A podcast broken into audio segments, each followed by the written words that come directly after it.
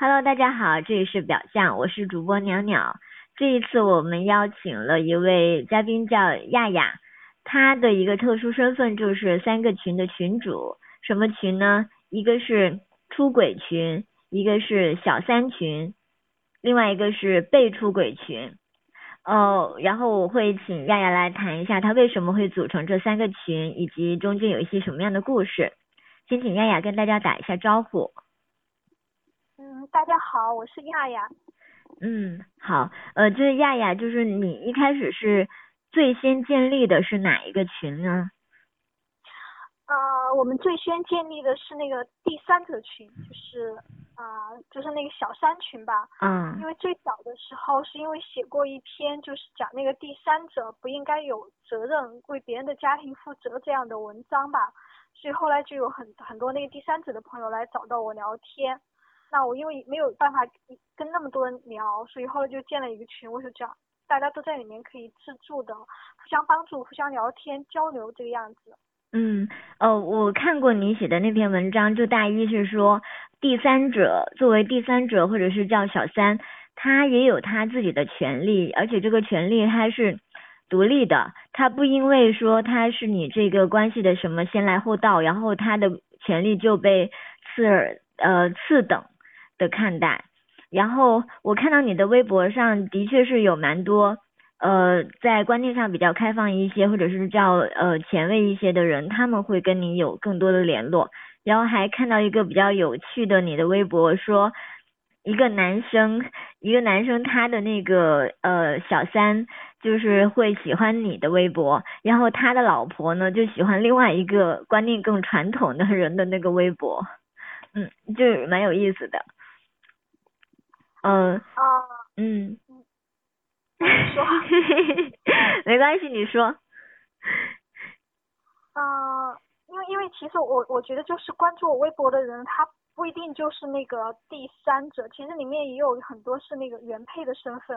嗯。啊，然后他们也也都还赞同这个第三者不应该为别人家庭负责的这样一个言论。嗯。这样一种观点吧，嗯。嗯嗯，呃，就是这三个看起来就是三个群，其实看起来好像是利益冲突的，就像我刚才说的，可呃，好像是。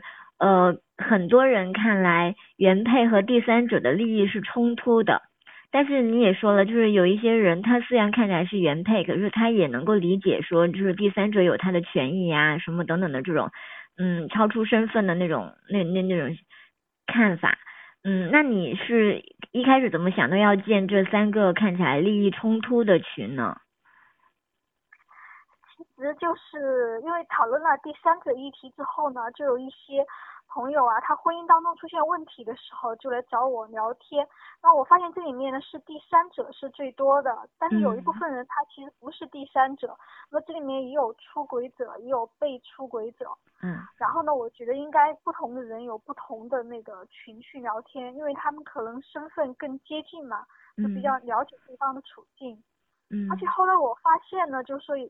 就还有一个我们当时最开始没有可能考虑清楚的问题，就这里面其实有相当一部分人啊，他是有兼被他那个兼有两重身份，嗯，因为有的出轨者同时又是别人的第三者，好多故事，那些人是在两个群，然后还有人会在三个群，为什么呢？因为这些出轨者或者说第三者，他也有那个被出轨的体验，因为她的老公可能也。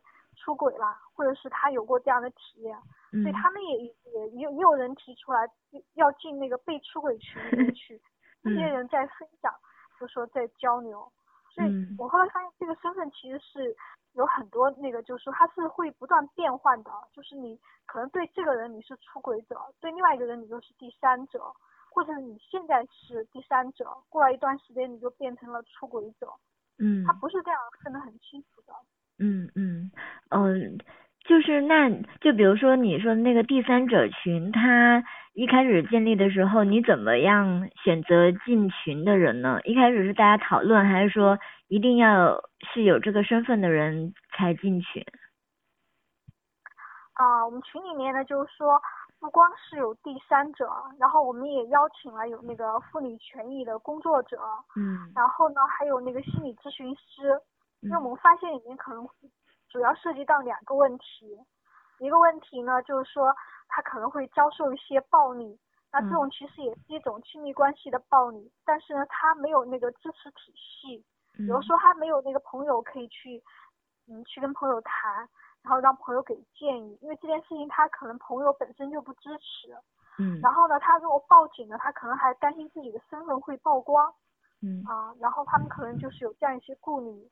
然后还有一个问题的话，就是，啊，我刚才讲一下，我第一个问题是啊，对他们还有很多人有那种心理问题，因为他觉得他的关系不够好，啊，有很多问题，他想结束这段关系，但是因为他有一个投入成本在里面，所以呢，他又很难结束这个关系，所以他们有一些就说也需要这个心理上的支援，嗯，所以出于这个考虑的话，就群里面也邀请一些相关人士，然后的话，除了这相关人士之外呢。其他的人就是需要你是一个第三者的身份，或者是你曾经是一个第三者的身份。然后的话就是，呃，进群的话是需要先先跟我讲一下你自己的情况，嗯，然后这样，然后就可以进去。如果进去之后你被人发现你有问题的话，那别人也可能向我举报，因为确实有那种原配到我们那里去卧底。哦。然后后来被被被发现了，哦，我们就把他给踢出去了。嗯。嗯，听起来就是你还邀请了什么心理咨询师和那个呃妇女权益工作者进去，就有点像是一个为第三者服务或者是维权的这么一个群，是吗？呃，这当当然可能是我们的一个想法了，但是目前来说呢，也很难做到真实的能提供什么有力的支援啊，因为我们虽然叫反暴力联盟了。但是我们有时候在群里面看到有一些人遭受了暴力，我们可能更更多只是提供一些建议，嗯，因为像我们刚才提到的，他们可能基本上里面提到的那些暴力，差不多都是没有报警的。你如果建议他报警的话，他就会有其他的一些问题，他觉得他没有办法解决。嗯，嗯，对我们，嗯，你先说。方面的事情，嗯，对我们最近看的那个比较火的那个电视剧。欢乐颂里面就有这样一个情节，就是那邱莹莹，她被那个应勤的女友当成了第三者，然后打的受伤住院了。嗯，就是这样的事儿，在你们那个群里面是有发生过的吗？啊，我们那个群里面呢，就是说被原配打的其实还是很少的。嗯。但是经常被原原配侮辱，就辱骂的这个蛮多的，就是原配会打电话或者发那个短信。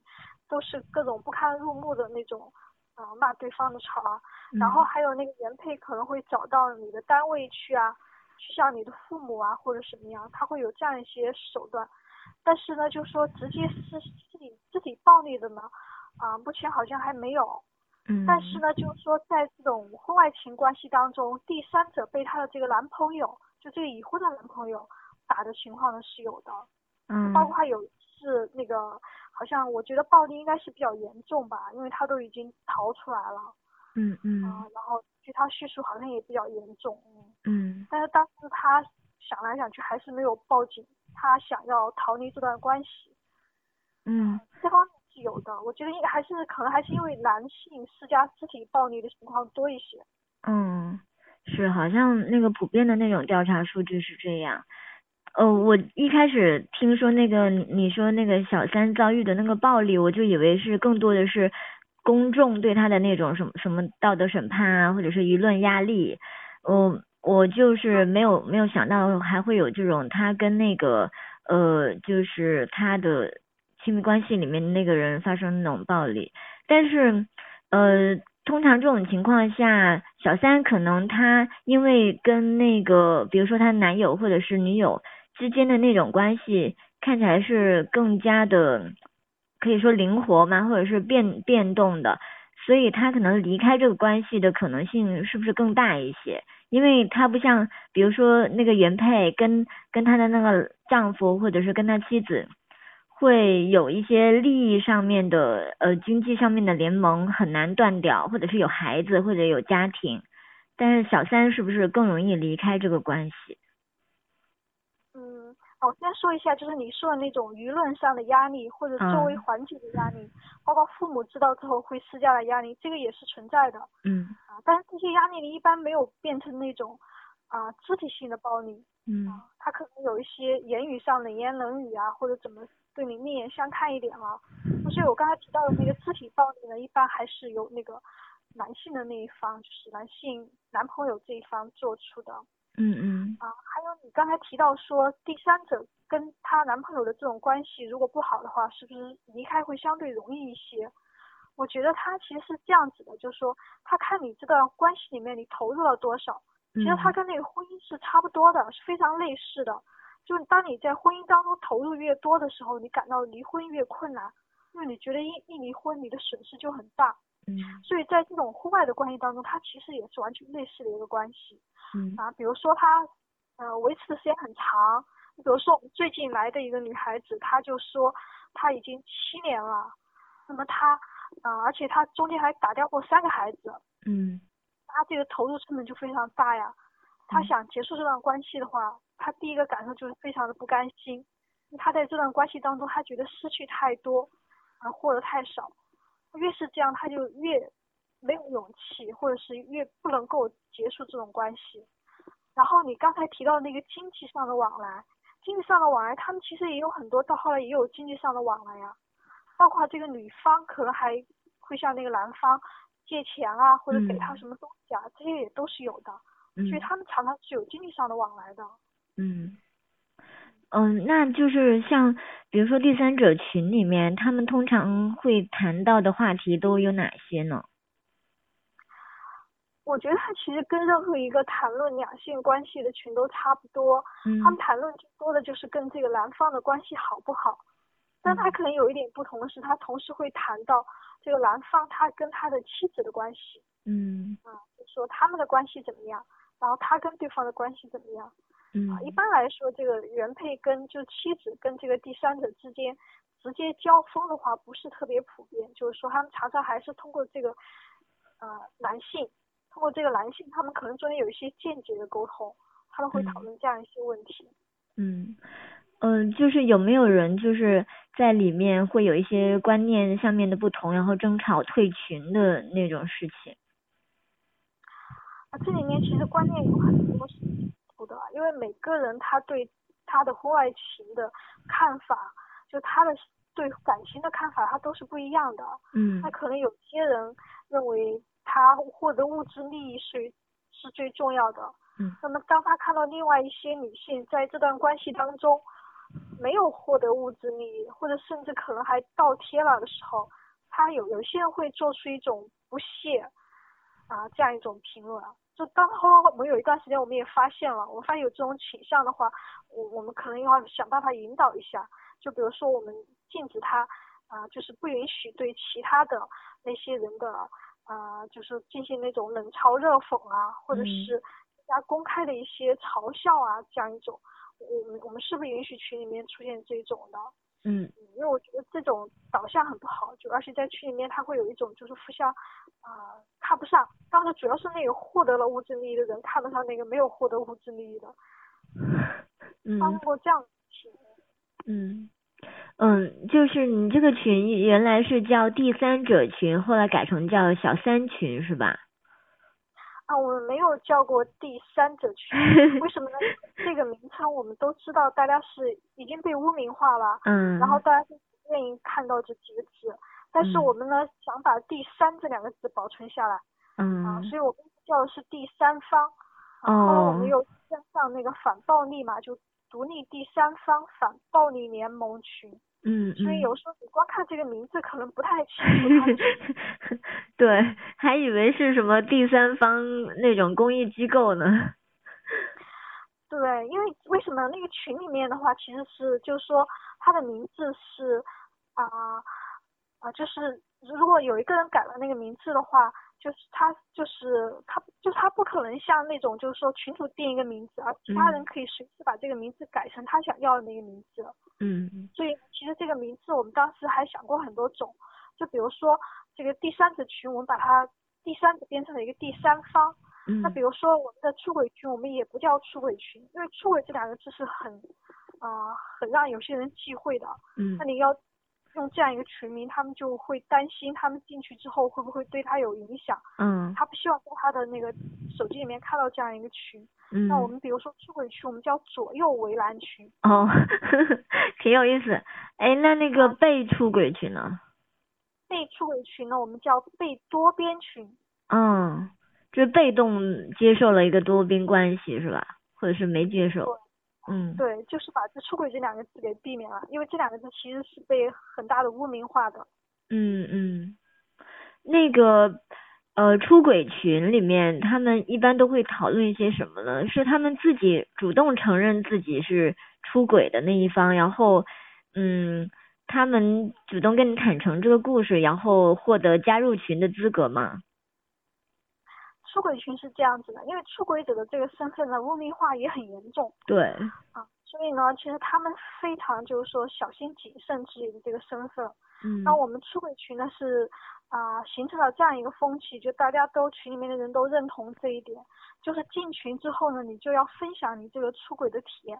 嗯。啊，所以只要拉进去一个新人，一般就会有人问你，新人就要让你分享了。嗯，但其实每每个人在里面都已经分享过了，就成了自己人了。嗯，因为他分享的这个东西其实都不被那个社会所允许啊。嗯，像第三者群里面还有很多人，他会讲他是被动的成为第三者，是吧？哦，就是可能是被骗的，或者是怎么样，是吧？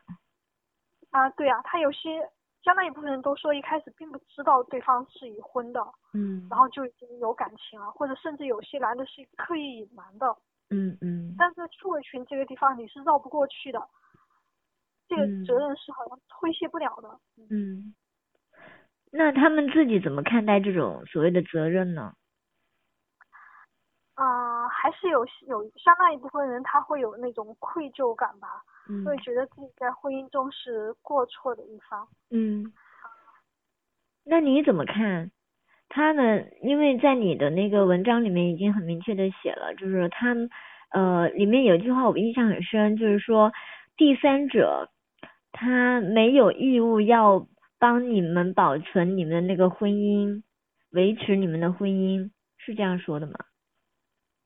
对呀，但是作为出轨者，好像你就不能说你没有责任了。嗯嗯，就是说这第三者和那个出轨方的责任还是不一样的。嗯，对，他在现存的这个语境当中，可以说出轨者的这个，我我现在感到出轨者可能他的污名化更更强一些。嗯，呃，感可是我感觉好像在中国的语境里面，出轨的男性跟那个出轨的女性处境又不太一样。然后呃，第三者，我们说小三，一般马上就联想到是女性。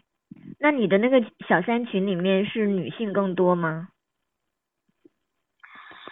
小三群里面确实是女性更多，嗯，但是现在呢，我感觉那个出轨群里面女性的比例也不少，嗯，为什么？这跟我刚才提到的说，我们群里面呢，它是鼓励大家来谈困惑，谈你的可能你的困扰，嗯，其实为什么？因为按照一般人的想法，应该出轨者是以男性居多的，是吧？嗯，啊，但是我我感觉有这样一个问题，因为像我们出轨群里面也确实进来过这样的男性，他就一点都不愧疚，然后呢，他好他。表现的一点都不愧疚，实际上愧不愧疚不知道了。他至少表现的好像若无其事，就是他觉得他这样很好。然后呢，他看到别人在里面痛苦和困惑，他非常不屑，他嘲笑这些人。然后这个人当时被我们赶走了。啊，但是我感觉这里面有一个很大的问题，就是说男性的出轨者他不太愿意谈自己在这方面感情上的困扰。嗯，就是我感觉大部分人是不愿意谈的，而且他们不是很很会分享。嗯，所以在我们这样一个以大家分享交流为主的群里面的话，这样的男性其实不多，所以我们的出轨群里面，其实我感觉男女是相当的。嗯。然后的话，第三个群里面确实是女性非常多，以女性为主。嗯。也曾经见过一两个男性，但是呢，有一个男性因为他可能有那种去搭讪其他女性的那种倾向吧，被投诉又被赶走了。还有一个男性呢。他上来交流了两次，但是因为跟别人的那个观点有点不一样，就就是很难，有点难以共情吧。嗯。所以后来他在群里面呢也沉默了。嗯。啊，现在基本上是就是女性在里面交流。嗯嗯，那你觉得就比如说你这三个群，他们进群的人在里面的那种需求有什么不一样吗？需求的话，其实我觉得相当一部分人的需求，其实最多的一个需求，其实还是想啊离开这段关系，因为你想想看，他们那么迫切的想找一个地方来诉说，那肯定是他在这段关系当中遇到了问题。嗯。我并不是说婚外情一定就是一个不好的关系啊，但是如果你关系处理的很好，你没有困扰，没有痛苦，你就没有这个要去找人交流诉说的欲望，对吧？嗯。那所以。找到我们这个群的人呢，一般都是挺苦的，嗯嗯，然后他觉得他现在关系出现了问题，他也迫切的想解决这个问题。那么大部分听下来的话，好像要解决这个问题，最方便的方法就是结束这个关系。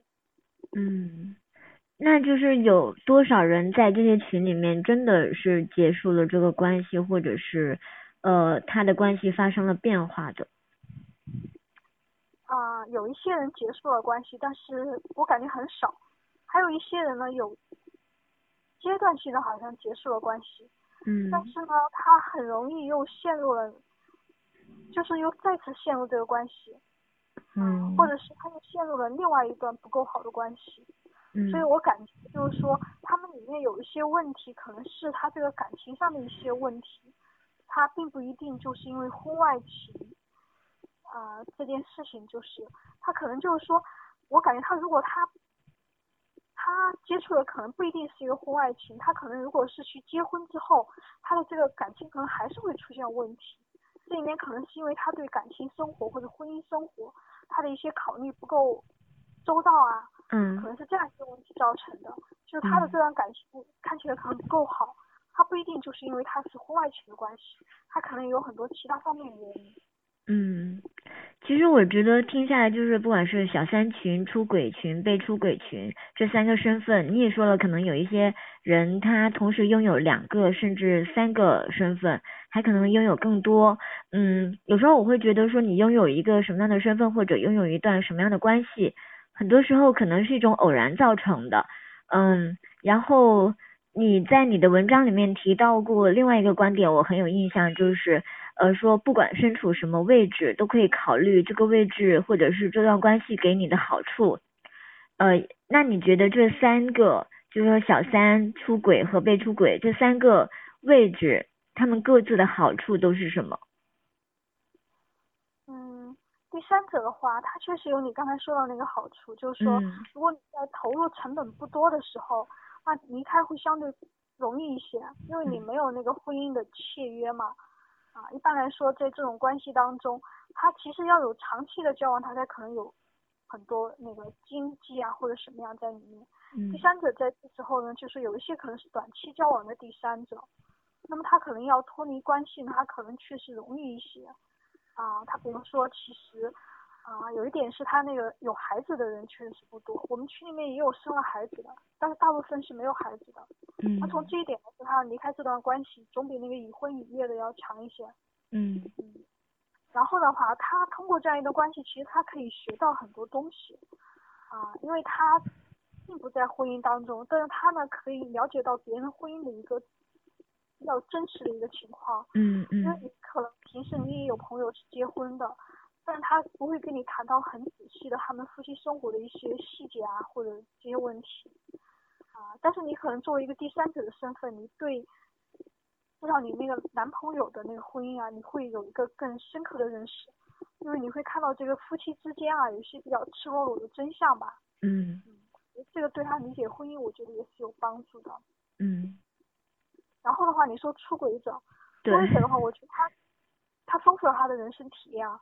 因为很多人其实他在婚姻当中从一而终，但是过得非常的不幸福，婚姻生活不能够满足他。嗯。然后我觉得他会认识到，就是说婚姻生活其实不能够满足一个人的所有需求。嗯。那么他还有一些需求在婚姻当中满足不了，这个时候他就去寻求别的解决方法。嗯。然后你想出轨者，他是其实是夹在两个人中间的。我觉得只要他愿意改进的话，他其实可以学到一些跟人怎么沟通相处的方式。啊，最糟糕的那种情况就是左左边蛮欺瞒，右边也欺瞒，对吧？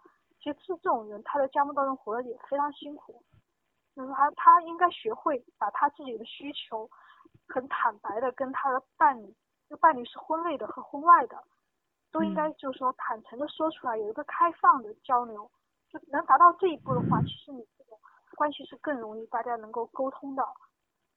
嗯，我觉得对于出轨者来说，这是一个机会，他可以去学习的一个机会。嗯，哦，我就插一个，就是有一些人，就比如说他约炮的过程中，他是专门就是想要去找那种所谓的人妻，他会觉得这样子好像是更加的刺激，因为处于一段是被道德谴责的那种经济的关系里面，他会觉得说自己在挑战某些东西，呃。这种东西带给他的那种快感是别的那种找一个普通的女性单身女性是不能够呃给他的，那你怎么看这种？我觉得这里面的因素可能挺复杂的吧。嗯。有你刚才说的那种可能有一种挑战了禁忌的那种因素在里面，但他也有其他方面的，因为你找一个同样是结婚的人，可能双方理解起来更容易一些。因为你们都有需要隐瞒或者需要，嗯，就就是因为你你都是在婚姻当中的话，你可能对婚姻当中的人的状态有更深的理解啊。嗯。但你如果找的是一个未婚的，那么他可能在这方面跟你沟通起来就不那么轻松啊，因为他可能对你更加不满意。嗯。从现在情况来看，他们确实存在这样的问题。嗯，我遇到的过的那种，他是自己是单身，但是。他就很想找那种所谓的人妻，而且人妻这个词本来就是挺特殊的，就没有人夫这个这个名词作为对应，就是因为好像说女性在这种所谓的经济关系里是更被观看的，嗯，然后好，然后人夫在这里面好像出轨都已经被大家看得很正常了一样，呃，所以这里面 感觉好像是性别。对不同的性别会有不同的要求和想象。啊，对，这里面肯定是有性别的问题，因为女性更多看作男性的一个附属品。是。啊，但是问题是这样子，就是有你这个想法的男性呢，他还暂时没有到我们群来分享过。嗯嗯，对，我们学校没有这样的男性。哦，我就遇到过有一个人，他就说他为什么特别喜欢找人妻是约炮，是因为他觉得这样子挑战了。这个人妻的丈夫，他觉得他借挑呃借约这个女性，呃然后在性上面去征服她，然后他觉得他征服了那个这个女性背后的那个男性，甚至征服了那个呃在工作上压迫自己的那个男性世界。我觉得这种这是他自己亲口说出来的，但是我觉得可能又。不一定是他深层的那种东西吧，不过也蛮有意思的，就听他这样说。嗯，其实性关系有时候是一种权力关系。嗯。啊，我不是没有像你那样的男性，但是我觉得有一次有个女性的表述，她已经含着类似的一些关系。嗯。因为她讲她的老公，她他们有一次吵架了，就是跟她的老公吵架了，她觉得她老公很可恶，然后她就出轨了。那么她选择谁出轨呢？就是她老公的上司。啊，然后她觉得从中获得了一种报复的快感吧。嗯。这这里面就是有有点类似于那种性啊和权力之间的关系。嗯嗯。哦，那你觉得就是被出轨者这一方这个位置，你觉得会有什么好处？我觉得被出轨者一方其实他也是可以提高的，为什么呢？因为很多那个被出轨者，他们有一种就是说对婚姻的一种，我觉得是一种不切实际的一个期待吧。嗯。他认为婚姻的话，就是两个人从一而终嘛，都比较那个就是忠诚于对方。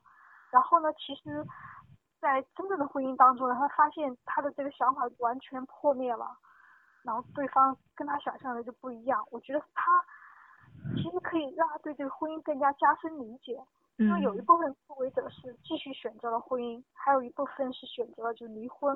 那。不管是哪一种情况，我觉得他对他的婚姻都应该加深理解。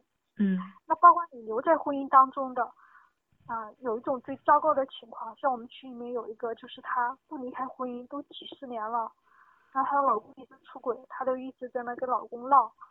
那么她留在婚姻当中，她又不改进自己对这个婚姻的认识。所以他就活在一种非常痛苦的状态之中。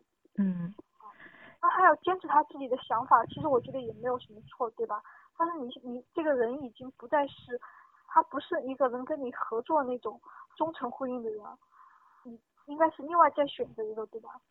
嗯嗯，所以他们的看法有点问题。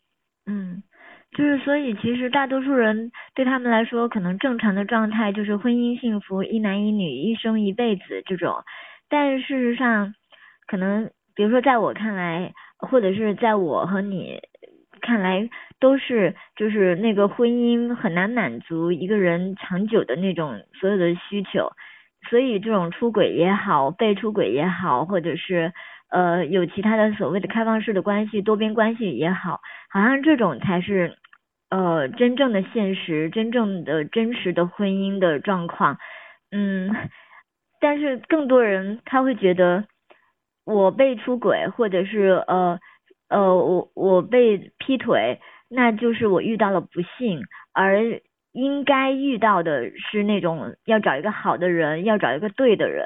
其实这种。找一个对的人，一生一世的这种东西，其实还是蛮流行的一种想法。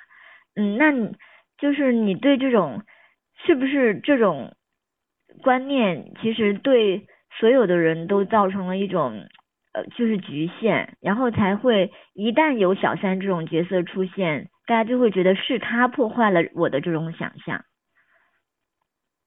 嗯，对。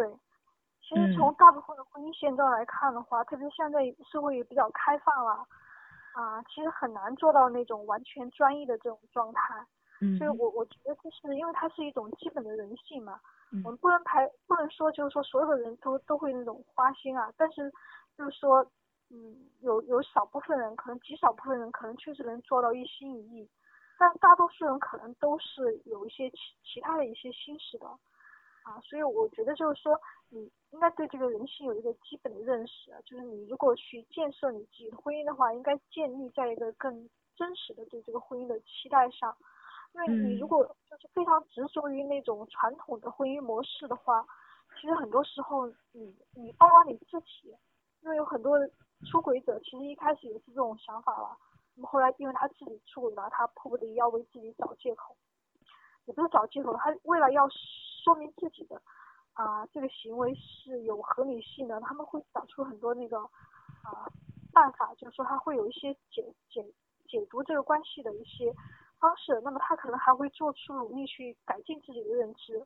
嗯。但因为被出轨者呢，他没有这个动力，他觉得自己是受损害的一方。嗯。所以他的改进自己认知的这个动力相对要小一些。嗯。嗯，那就是。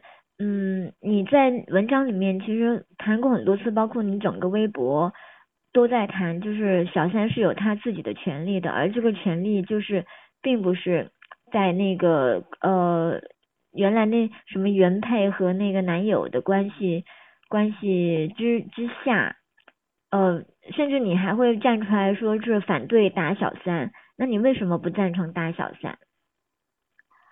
啊，因为在这个婚外情的三个人当中啊，虽然三个人都受损害，但是一般来说是女性受到的损害更多。嗯。女性受到的损害呢，一个就是那个妻子，还有一个就是这个第三者。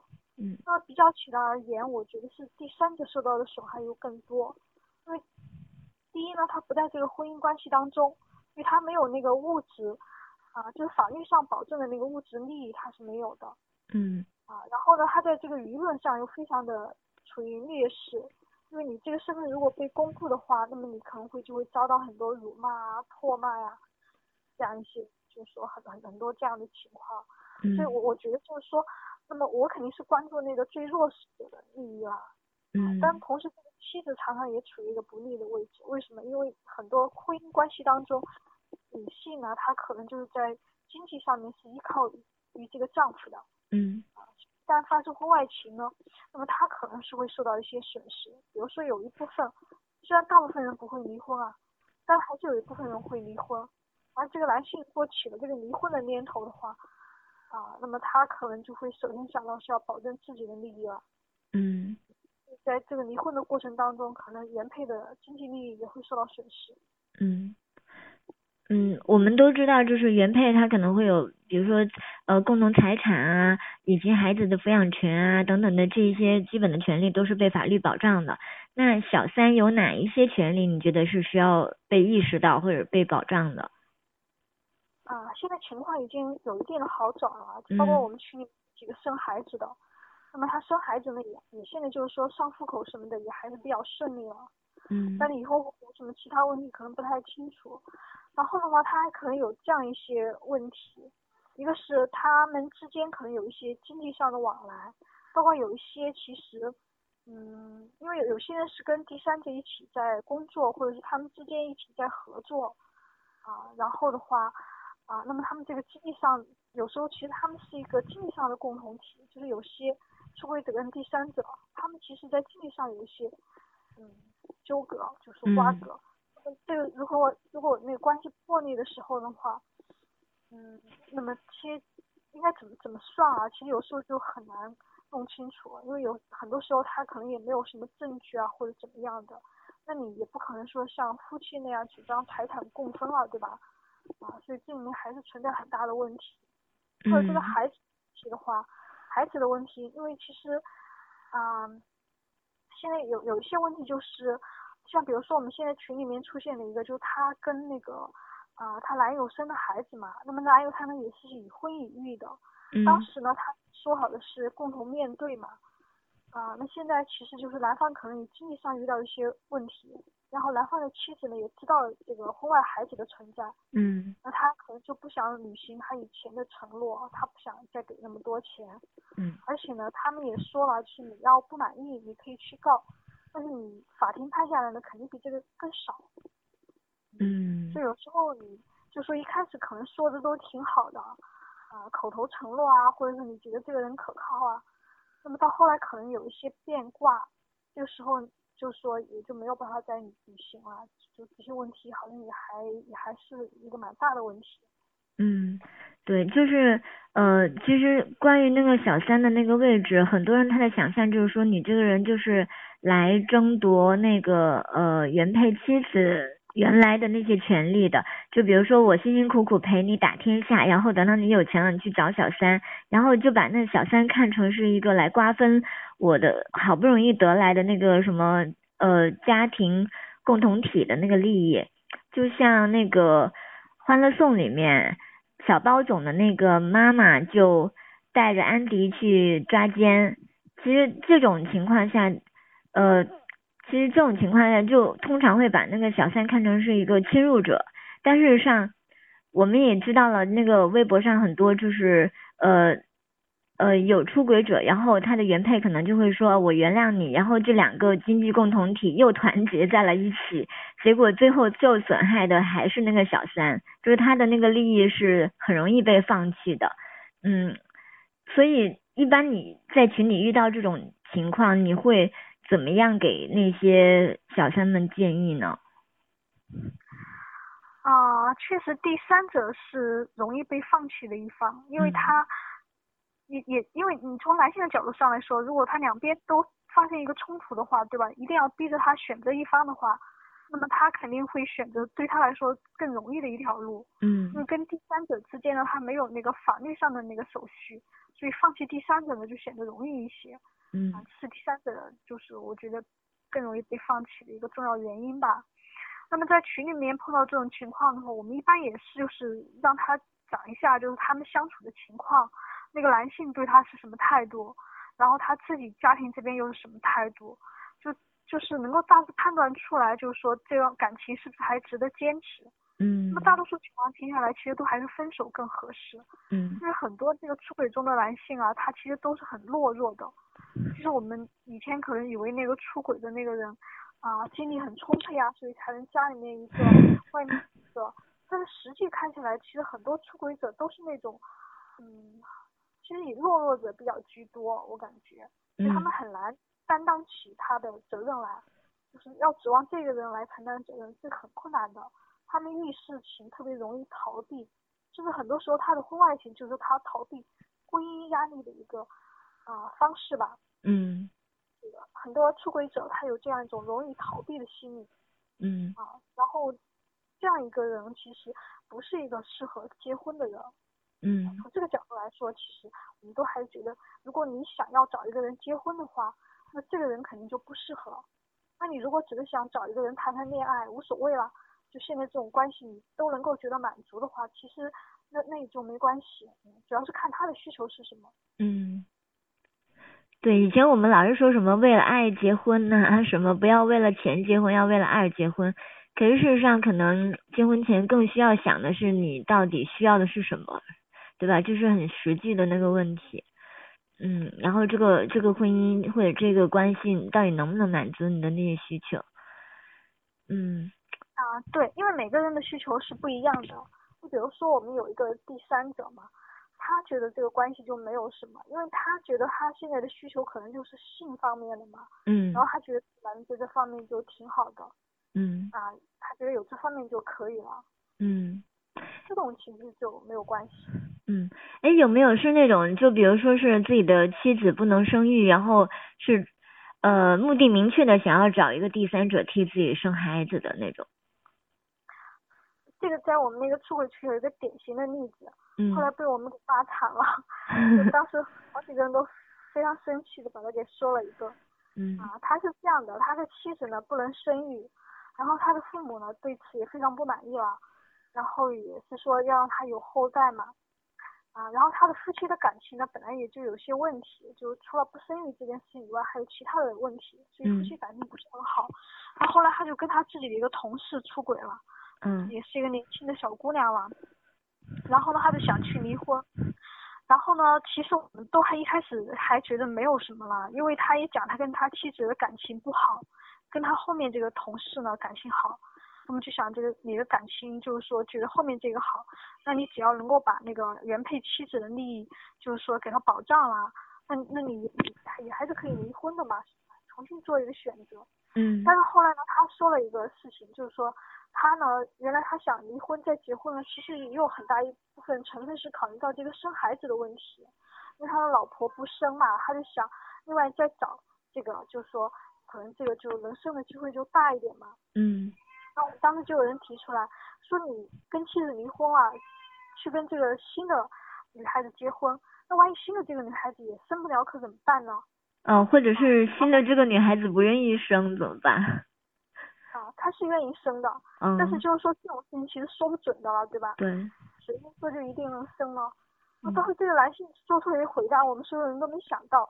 啊，他说如果他也不行的话，他说我就再回去找我那个老婆商量。他说他以前那个老婆呢，啊，就是说也说了，就是如果他你要离婚的话，他可能就以后一辈子一个人过了嘛。嗯。所以呢，他可能印象当中觉得他原来那个老婆也不会再结婚的。嗯，然后他说，如果后面这个妻子生不了的话，那我再去找原来那个老婆商量，就说看能不能去做那种什么啊试管婴儿，或者用那种人工生殖的技术来做。然后我们当时就觉得怎么会是这个样子，非常惊讶，难道是把女性当成生育工具吗？然后好几个女性就大家都纷纷批判他。嗯。后来他好像也表示，就是说，啊，表示认识到他自己这个想法的不妥了。嗯，感觉这种表示没有什么卵用。啊，但是至少能让他有有有一定的思考嘛。他发现居然有有有人就好好多人都强烈的觉得他这个做法很糟糕。嗯，我倒是想到一个问题，就是很多人他其实知道自己是抱有某种目的，就比如说是想要找个人生孩子，或者是原配生了女儿，然后他不满意，他想要找一个人帮他生儿子。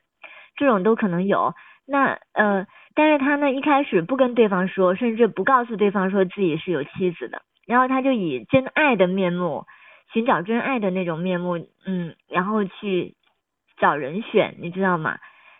呃，其实这就很像是那种行婚一样的，但是对方并不知道自己是在行婚中，还以为自己遇到了真爱，这种情况有吗？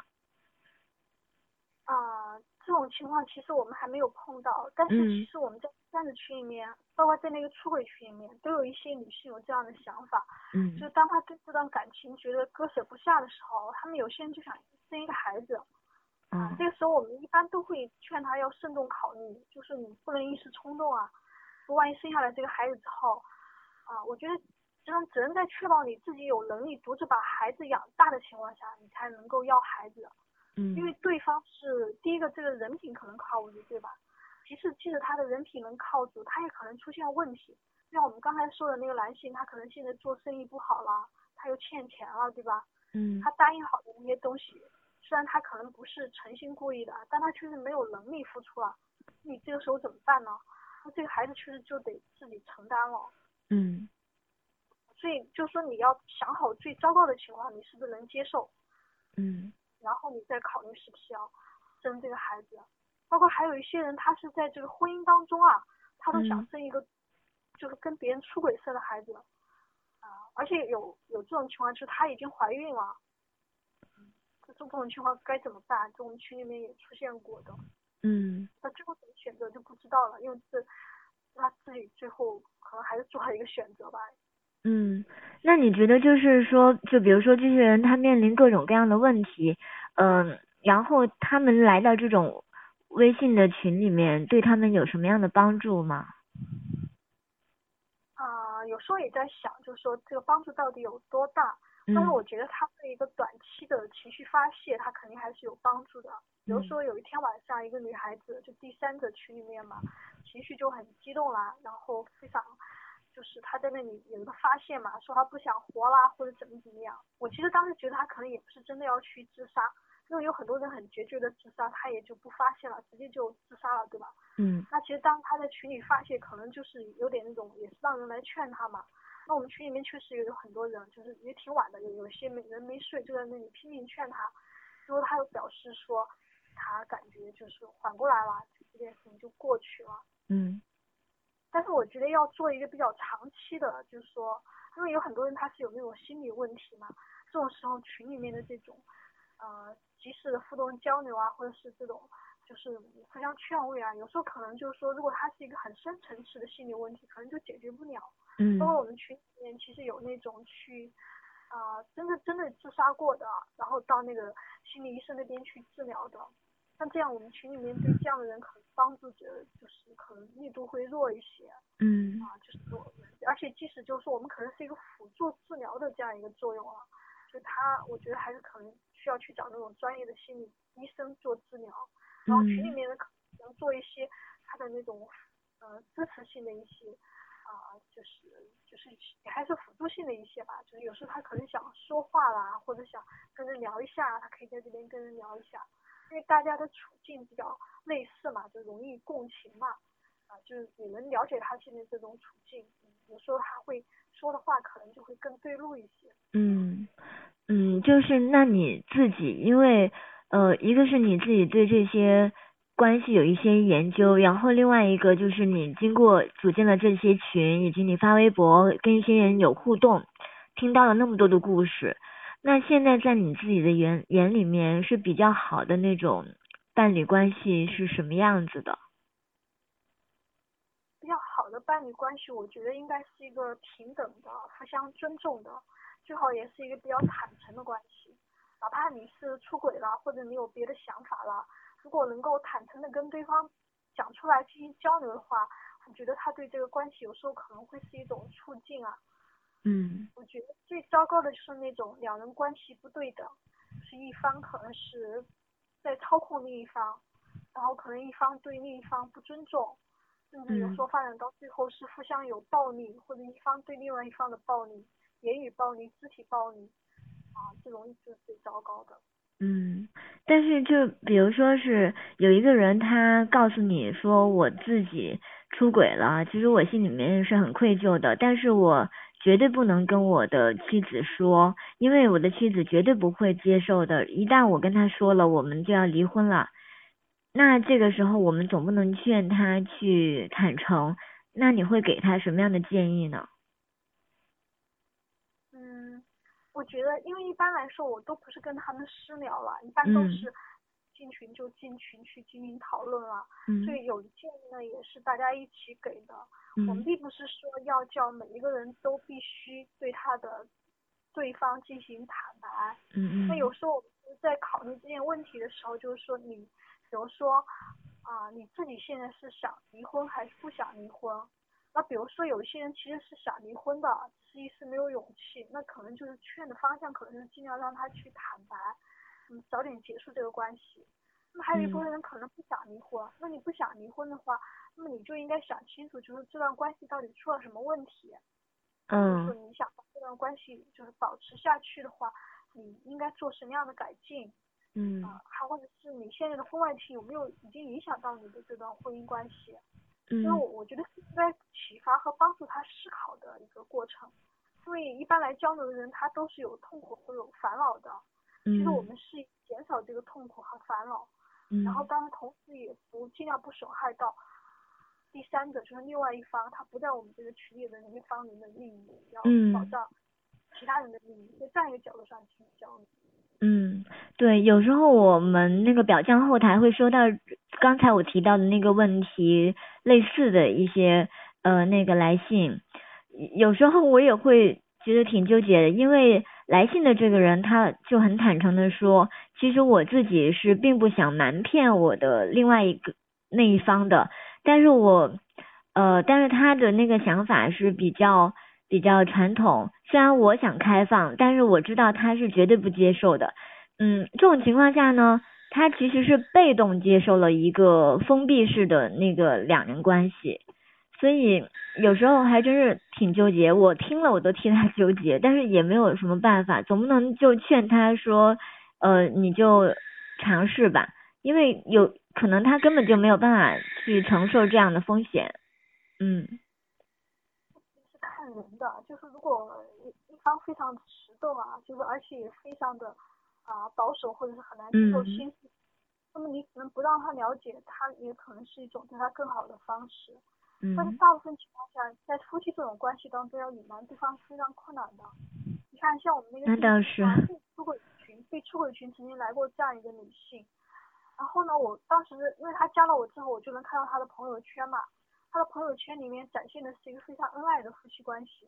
嗯。啊，说她老公怎么对她好，但是她呢进了被出轨群，我我就问她为什么要来进这样一个群，就是她跟大家说，她呢就说。她认为她的老公一直在出轨，嗯，而且她也有蛛丝马迹来支持她的这种猜测，但她老公坚决不承认，而且呢，除了这件事之外，他们夫妻关系又非常好，所以呢，她就一种非常矛盾痛苦的心情，是可能有时候感觉关系非常好，一切都很好，但是有时候她又感觉她这个老公就是在外面可能有很多她不知道的事情，而且呢，她认为这些事情也不是她的猜测，嗯。那反正他在我们圈内没有待多久吧，他就走了。但是我觉得他问题没有解决，就是还处在一种非常分裂的状态当中。嗯。其实我我就是说，要不要告诉你的伴侣？我觉得还是要在建立在你对你伴侣了解的情况下。像这种情况，就是说，如果你知道你的伴侣是处于这样一种分裂痛苦的状态，其实我觉得对他坦诚可能会更好，你们可能会在另一个程度上达达成一些共识啊，或者怎么样。嗯，对。他其实。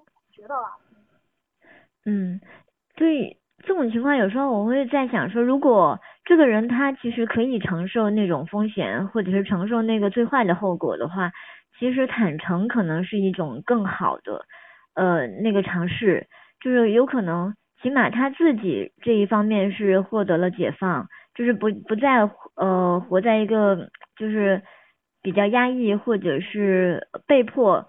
被迫受到某种关系局限的那种情况，嗯，但是，呃，所以看来坦诚或者是开放也还是需要有一些能力的，这不是人人都能做到。对，我感觉男性在这方面也存在很大的问题，但是因为男性他有一个不愿意求助这样一个特点，嗯嗯，因为他们很很多人他们有问题，可能他不会。说这样主动的找到一个群啊，或者找到人去诉说啊，寻求建议啊。嗯。这个其实在他们那方面，可能我感觉问题也很大。嗯。哎，这个跟这个相对的，就是我有一个朋友，他是做那个呃性教练、性爱教练的，呃或者是性咨询师这种身份吧。然后他也说是来找他的那种中年女性更多，然后男性都是被自己的妻子拉过来的，非常不情愿。他虽然两个人都知道他们的性生活发生了问题，或者是有一些困惑，但是男性更难去面对这些，也更不愿意去求助。所以感情也是这样，性好像也是这样。但是那种成功学的那种课堂啊，或者是什么管理呀、什么 MBA 那种课堂上，又是男性居多。这就跟 两性的那种呃，他们可能一个是。性格的塑造啊，什么角色的那种建构啊，都有关系。其实还还蛮压抑的，蛮受压抑的他们的生活。嗯，对呀，所以在这个婚姻和这种感情关系上，好像也还是那个男主外女主内内的模式。其实双方都都不太好。嗯嗯嗯，是。嗯，好，丫丫，今天听你说了很多，我自己都 觉得就是起码我。虽然我一开始就对小三没有什么偏见，但是我现在听你分析了这么多以后，我真的是可以很平常的去听和谈论这个问题，谈论这个现象，我就不觉得这什么小一、小二、小三到底有什么区别。啊，对，我觉得最关键的是要有一个互相平等、尊重的一个关系，它并不一定是说一对一唯一的关系。嗯，好的，行，今天谢谢你，然后以后如果你的群里面还有新的故事的话，欢迎你再来做客。嗯，好的。嗯，好，那我们跟大家说拜拜。再见。再见。